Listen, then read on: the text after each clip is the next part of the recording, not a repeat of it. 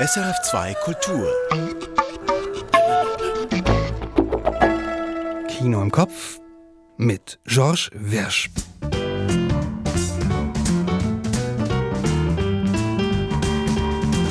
Das Filmfestival von Cannes läuft. Wir haben Ausschnitte aus dem Kulturtalk, den Michael Sennhauser mit Anke Lewicke und Katja Nikodemus geführt hat. Ebenfalls aus Cannes, separat besprochen von Michael Sennhauser, eine Schweizer Filmpremiere am Festival La Dérive des Continents au Sud von Lionel Bayer. Und zum Schluss raus aus Cannes und rein in die Schweizer Kinos. The Mushroom Speaks, eine Doku drüber, was wir von Pilzen lernen können. Dazu unsere aktuelle Bestenliste und etwas zum Mitraten. Bevor es nach Cannes geht, ein Blick in die Schweizer Kinos. Hier unsere fünf Lieblinge zurzeit. Top Gun Maverick von Joseph Kosinski. Die perfekte Zeitgeistaufmöbelung und das schamlose Beschwören unserer schon damals als Guilty Pleasure erlebten Abhebefantasien wird abgerundet mit einem Schuss Wehmut und viel fakultativer Ironie. Kino in den Wolken mit der Machtzahl 11. Top Gun Maverick von Joseph Kosinski. Sis Dias in Barcelona von Neus Bayusch. Klempner an der Arbeit in fremden Wohnungen. Ein Wimmelbild der Indiskretion. Ein charmanter, liebevoller und immer leise komischer Film. Ein großes Vergnügen. Sis Dias in Barcelona von Neus Bayusch. Für immer Sonntag von Steven Witt. Papa wird pensioniert. Die filmische Therapie eines Sohnes mit seinen Eltern fühlt sich an, als ob wir alle etwas weitergekommen wären in unserem Leben. Das ist der Triumph und das Glück dieses Films. Für Sonntag von Stephen Witt. Rabie Kurnas gegen George W. Bush von Andreas Dresen. Eine deutsch-türkische Mutter kämpft um ihren Sohn, der in Guantanamo festgehalten wird. Ein euphorisierender Film, weil er nicht von der Kraft des Bösen, sondern von der Kraft des Guten erzählt. Rabie Kurnas gegen George W. Bush von Andreas Dresen.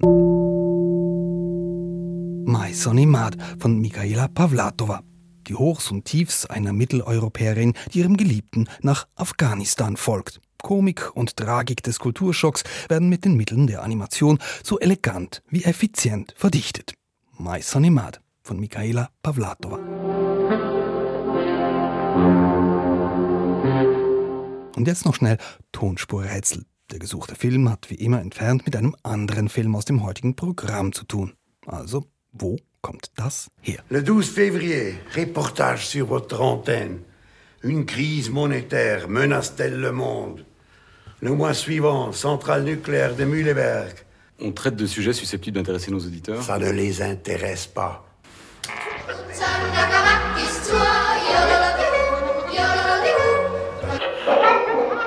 Nein, hier spricht nur der Automat.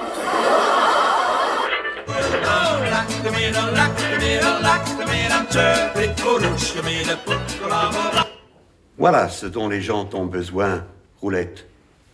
Un programme qui donne envie de se lever le matin avec la force d'être content d'eux-mêmes en 1974. Bah, Écoutez, euh, je vais voir ce qu'on peut faire. Je vais réfléchir. Pas besoin de réfléchir.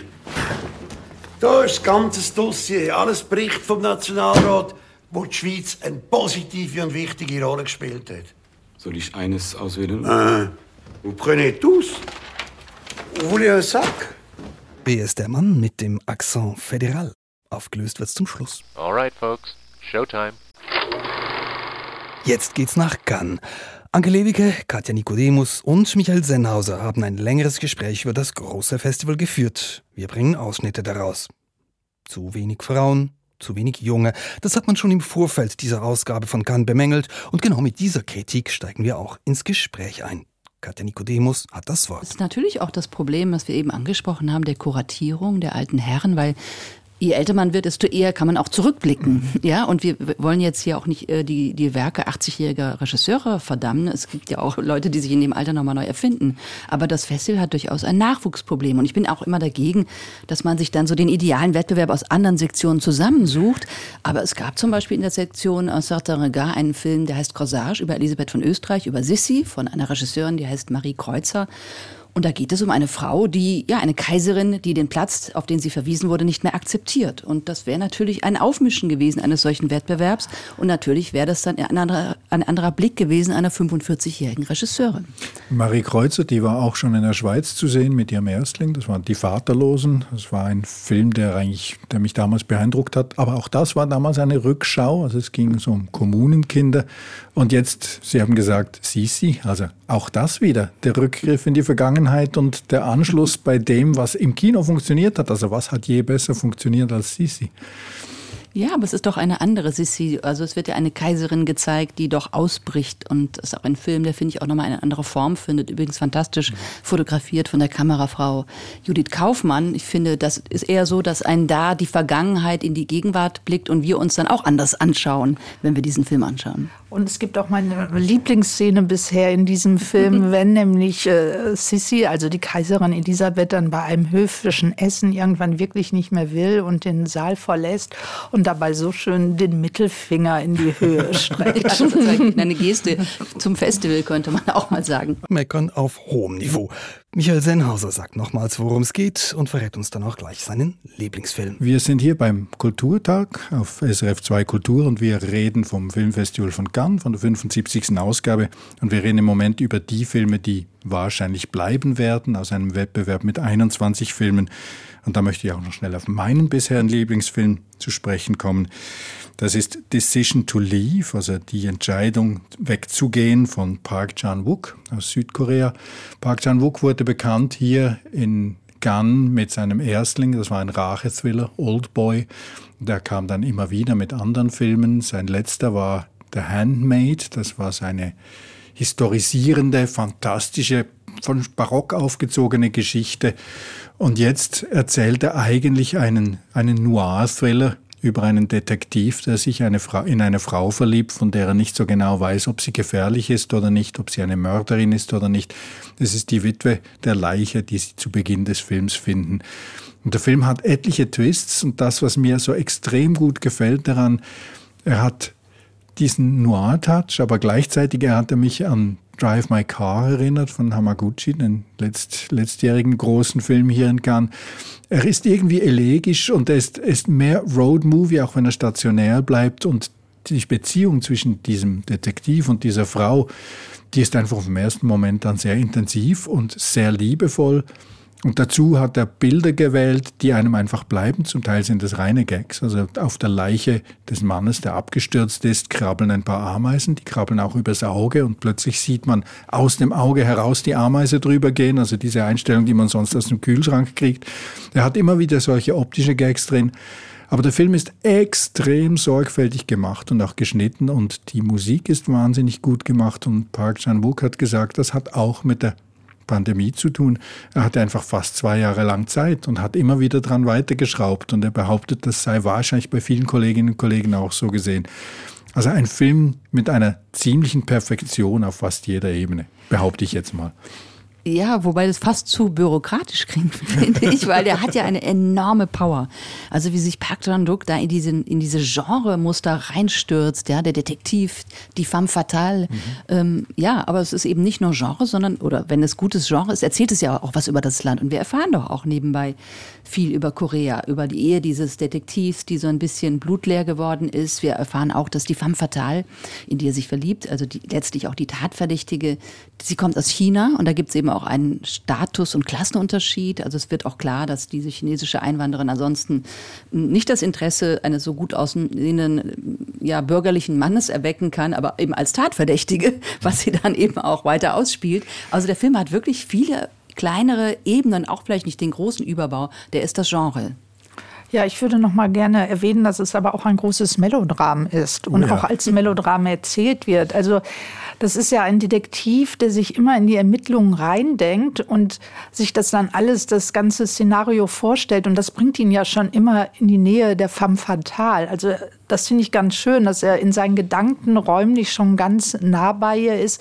Und auch die Szenen, die äh, sie gemeinsam haben, und das stimmt schon mit Drive My Car, dass da dadurch, dass sie sich immer wiedersehen, zwischen diesen beiden Menschen wirklich was passiert und dass sie plötzlich auch nebenher über Dinge sprechen, die eigentlich gar nichts bei Polizeiermittlungen zu suchen haben, die aber wie so in so kleinen Zwischensätzen mal einfach hochkommen. Also das fand ich unheimlich geschickt und präzise gezeichnet. Wenn er mit ihr telefoniert, sieht er sich neben ihr im Raum. Mhm. Das sind diese Momente, wo wirklich er, er ist einfach präsent und weil es eben diesem Muster der Serie Noir folgt, wissen wir, wo es hingehen muss und das dreht er um drei Kurven weiter und das macht eben das Melodramatische daran aus. Zudem ist die Frau erpressbar, weil sie als Chinesin geflüchtet ist und der Mann, den sie geheiratet hat und möglicherweise umgebracht hat, ist der Immigrationsbeamte, der ihr natürlich den Status gegeben hat, dass sie bleiben konnte und sie dafür auch geheiratet hat. Also es spielt schon ziemlich viel Aktualität rein und gleichzeitig ist es ein Film zum Schwärmen, oder? Ja, die Autos, die Geräusche der Autotüren, dann das äh, tosende, brandende Meer. Es gibt auch auf der Tonspur so viele Ebenen. Also ich hätte, könnte diesen Film sofort nochmal schauen. Und viele Action-Szenen. Also ne, Verfolgungsjagden, die auch nochmal aus anderen Perspektiven geschossen sind und die uns dann über Soul aus einer an, ganz anderen Perspektive nochmal so blicken lassen. Wieder eine goldene Palme für Südkorea, das wäre ja toll. Und vielleicht noch einmal ein Oscar für Südkorea. Das wäre dann, die Revolution geht weiter, könnte man sagen. Also vielleicht ist das Kino ja doch im Umbruch, aber wir sind noch nicht so weit. Es sind noch etliche Filme. Die Preisverleihung, die ist erst nächsten Samstag. Also schon ziemlich bald oder schon vorbei, wenn Sie das hören. Für ein Fazit ist es noch zu früh, aber eine Einordnung der diesjährigen Cannes-Ausgabe, die gibt's trotzdem. Michael Sennhauser. Aber wie sehen Sie das im Moment? Wie funktioniert Cannes? Cannes war ja immer dieser Leuchtturm für das Kino. Also die Cinephilie, die hat sich immer wieder an diesem Festival entzündet. Das Festival ist so etwas wie die Olympiade der Cinephilen geworden in den letzten 30, 40 Jahren. Auf jeden Fall hat diesen Status auch immer wieder gepflegt. Und jetzt die Pandemie geht mehr oder weniger zu Ende. Die Leute kehren nicht so recht ins Kino zurück. Haben sie Angst oder haben sie neue Gewohnheiten? Schafft es dieses Festival im Moment, in die Welt hinaus so weit auszustrahlen, dass das Kino wieder lebendig wird? Naja, manchmal muss ich hier an das Plakat in diesem Jahr äh, denken. Und zwar sehen wir, es ist ein Ausschnitt aus Truman Show und wir sehen einen Mann so die Treppe in den Himmel hochsteigen und er kann in die Wolken fassen. Und Truman Show war ja ein Film über eben Truman, der von Anfang an in einer Glaskuppe lebt und ohne es zu wissen, der Held einer Fernsehshow ist. Und manchmal frage ich mich auch, sind wir hier so in unserer Bubble der Glückseligen, wo die Filmkunst noch hochgehalten wird? Und die große Frage, die sich Kann natürlich stellen muss, ist, wie können sie aus ihrer Glaskuppel ausbrechen? Und was sie aber in diesem Jahr anstellen, das finde ich doch so ein bisschen hilflos. Also die Zusammenarbeit mit TikTok zum Beispiel, mhm. dass dann auf einmal hier Influencer eingeflogen werden und die sollen dann mit ihren Filmchen Werbung äh, über Cannes machen. Aber das geht doch dann um den roten Teppich. Die machen doch nicht Werbung von dem schönen südkoreanischen Film, den wir gerade gesehen haben. Also das sind alles so kleine verzweifelte Versuche. Ja, man muss auch sagen, ähm, der Film, der im letzten Jahr gewonnen hat, Titan von Julia Ducournau, der hat in Frankreich nur, muss man sagen, 300.000 Zuschauer gemacht. Und das ist für eine Goldene Palme wenig. Und dem muss sich eigentlich auch dieses Festival stellen. Also es kann natürlich jetzt nicht unbedingt die Palmensieger verändern, aber ich glaube schon, dass die Strategie auf so eine Krise des Kinos nicht sein kann, dass alles beim Alten bleibt. Wobei gerade Julia Ducournau und dieser Film Titan, der hat in der Schweiz praktisch keine Zuschauer mhm. erreicht. Das ist auch harte Kost. 5000 in Deutschland. ziemlich revolutionärer Film, könnte man behaupten. Mhm. Also es war schon ein Versuch des Festivals, vielleicht doch einmal etwas Neues zu wagen. Und gleichzeitig, wenn Sie TikTok ansprechen, der rote Teppich war natürlich immer das Hauptverkaufsargument. Sämtliche TV-Kameras der Welt haben sich immer auf den roten Teppich gestürzt und die Filme wurden damit verkauft. Also wir sind ja auch deswegen hier, weil der Glamour sozusagen der Motor dahinter ist. Ja, aber kann man mit Tom Cruise diesen Motor noch anwerfen und mit einem Film wie Top Gun muss man nicht völlig umdenken? Also das frage ich mich. Dann ist es nicht verzweifelt, äh, Tom Cruise. Ich meine, wie viele Pressemitteilungen haben wir im Vorfeld bekommen, dass er hier ist? Dann kriegt er noch extra eine Masterclass und sonst was. Also ist Tom Cruise noch der Held für die jüngere Kinogeneration? Ich habe ihn ja eher als Abgesang empfunden und den ganzen Film sozusagen. Der sagt, die sagen sich ja gegenseitig im Film auch immer wieder, es ist Zeit abzutreten. Also vielleicht hat auch der Film Signalwirkung. Und ja, Top Gun Maverick läuft zurzeit so ziemlich überall. Das waren aus Cannes Anke Lewicke, Katja Nikodemus und Michael Sennhauser. in voller Länge unter srf.ch slash audio slash kultur-talk. Frau Liewicke und Frau Nikodemus verabschieden wir an dieser Stelle. Herr Sennhauser bleibt aber noch ein wenig und bespricht einen Schweizer Film, den er an der Korsette gesehen hat. La dérive des continents au sud von Lionel Bayer. Es ist Februar 2020 in Catania in Sizilien. Die fiktiven Medienverantwortlichen von Angela Merkel und Emmanuel Macron treffen sich vor dem Lager, das die aus dem Mittelmeer geretteten Migranten aus Afrika beherbergt.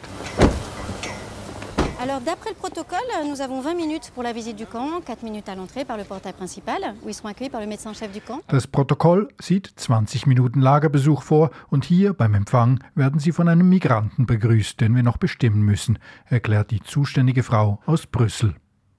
Frankreich würde eine Frau bevorzugen, wirft Macrons Medienmann ein. Seine Berliner Kollegin, gespielt von Ursina Lardi, stimmt zu. En face, réception par un migrant.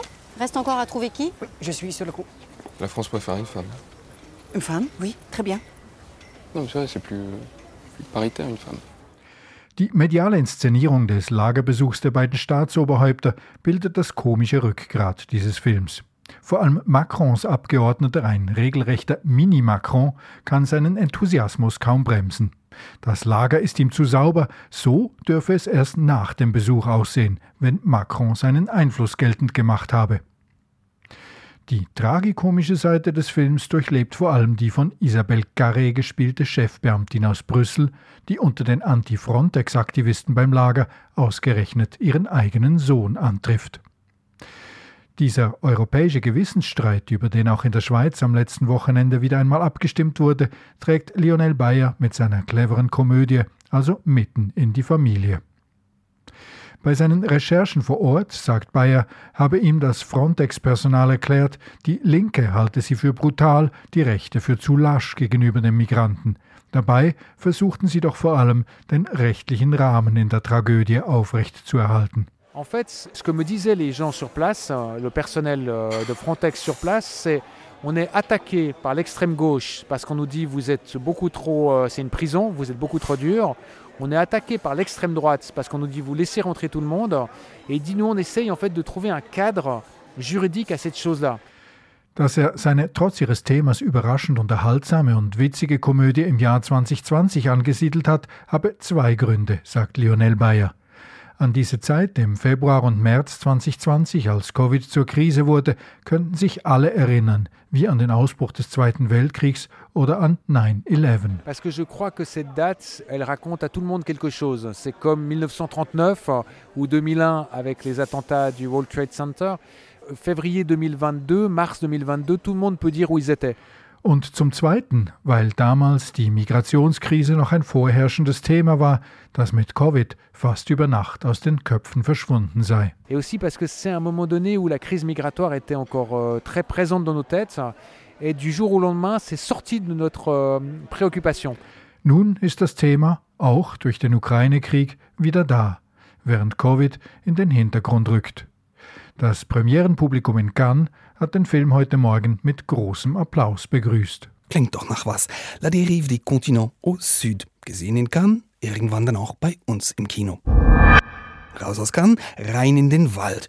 Schmetterlingstramete, Zunderschwamm, Milchbrätling. Sie wissen schon, Pilze. Genießbar, ungenießbar, aber es geht jetzt um mehr.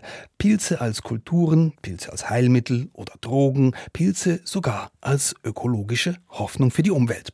Was Pilze alles können, was Pilze alles bedeuten, das vertieft ein neuer Schweizer Kinodoc-Film, The Mushroom Speaks. Hierzu mein Beitrag. Die Probleme der Menschheit lösen mit Pilzen.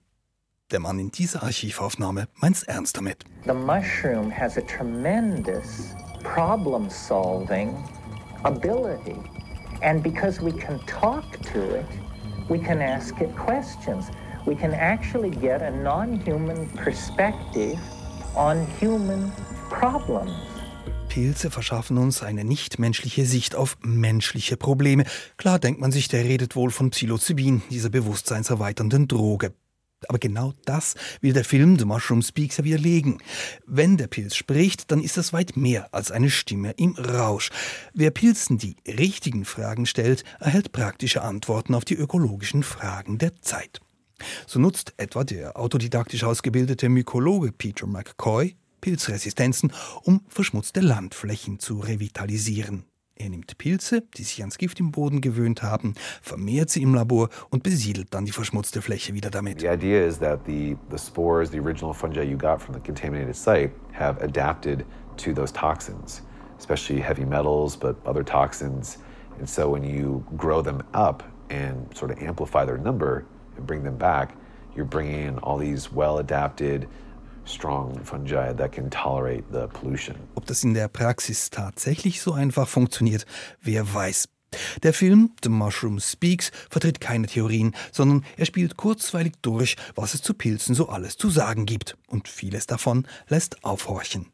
Peter McCoy etwa hält fest, Pilzsysteme haben die Evolution unseres Planeten mitbestimmt. We are a microculture. We are a subset of the fungal system that actually designs the world around us, that has sculpted the earth almost since the beginning of life, to, to descend from that to be integrated and enmeshed and essentially a subset of that system, the human culture, the human species is a fungal culture. Die menschliche Rasse als Unterform einer Pilzkultur?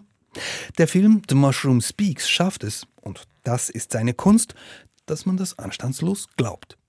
Die Filmemacherin Marion Neumann hat zuvor schon viele Menschen im Film befragt. Die erzählen alles Mögliche, aber halt vor allem davon, wie Pilze heilen können, wie sie sich ungeplant ausbreiten, abhärten und wie sie sich großflächig vernetzen. Untereinander, mit der restlichen Natur, aber eben auch mit Schadstoffen.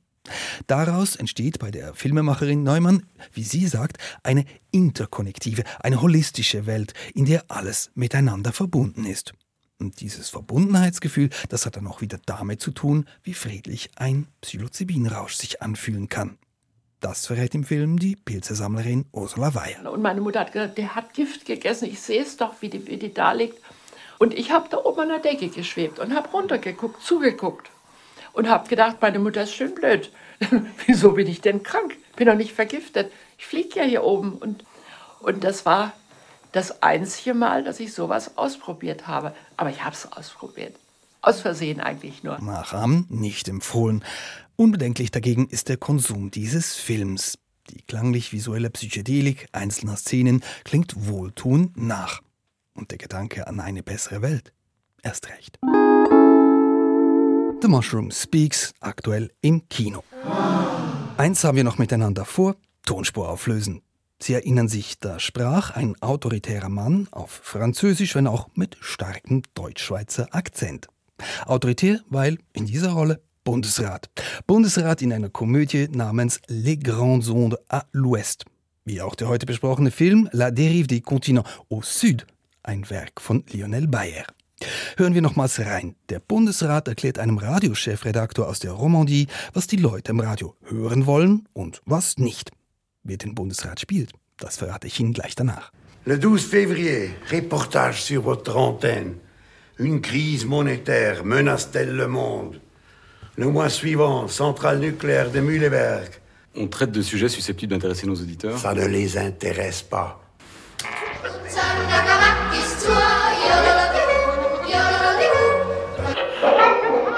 Nein, hier spricht nur der Automat.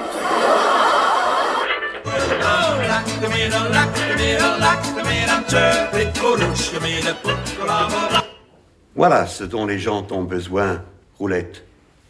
Un programme qui donne envie de se lever le matin avec la force d'être content d'eux-mêmes en 1974. Écoutez, euh, je vais voir ce qu'on peut faire. Je vais réfléchir. Pas besoin de réfléchir. Da ist das ganze Dossier. Alles Bericht vom Nationalrat, wo die Schweiz eine positive und wichtige Rolle gespielt hat. Soll ich eines auswählen? Hein? Vous prenez tous? Vous voulez un sac? Na, Stimme erkannt? Nein, es ist kein Schauspieler. Es ist der Doc-Filmer Paul Rieniker mit einem urkomischen Gastauftritt als Bundesrat in Les Grandes Ondes à l'Ouest von Lionel Bayer. Vous voulez un sac? Wir machen den Sack für heute zu. Das war's mit der heutigen Filmrolle. Mein Name ist George Wirsch. Kino im Kopf dann wieder in einer Woche. Merci fürs Dabeisein.